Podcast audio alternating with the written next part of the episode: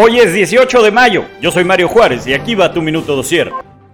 Guerrero se ha convertido en la octava entidad del país en despenalizar el aborto hasta las 12 semanas de gestación, luego de que el Congreso local votó por 30 votos a favor, 13 en contra, una abstención y un voto nulo.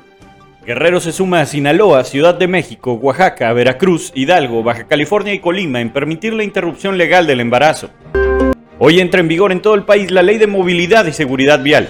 En ella se establecen los límites de velocidades en calles, avenidas y carreteras de México. 30 kilómetros en calles secundarias, de 50 a 80 en avenidas y hasta 110 kilómetros por hora para automóviles en carreteras y autopistas. También prohíbe ir hablando por teléfono celular y enviar mensajes mientras se conduce, así como la obligación para conductores y pasajeros de motocicleta de usar casco.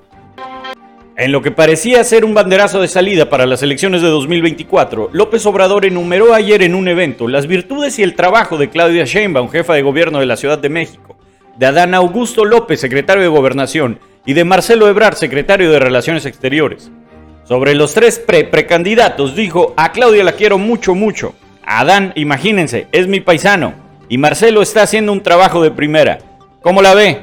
Esto es todo por hoy. Nos vemos mañana. Escucha Minuto Dosier por Spotify y nuestro canal de YouTube. Síguenos en Instagram y TikTok como Dosier México.